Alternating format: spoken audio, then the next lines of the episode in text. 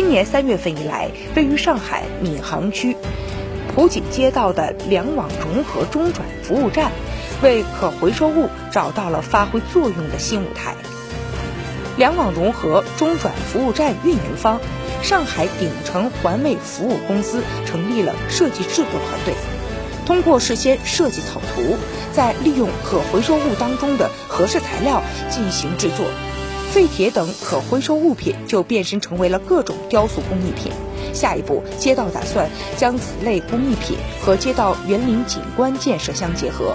以园林景观小品的形式在街头展现出来，让更多的居民提高环保意识，从源头减少垃圾的产生。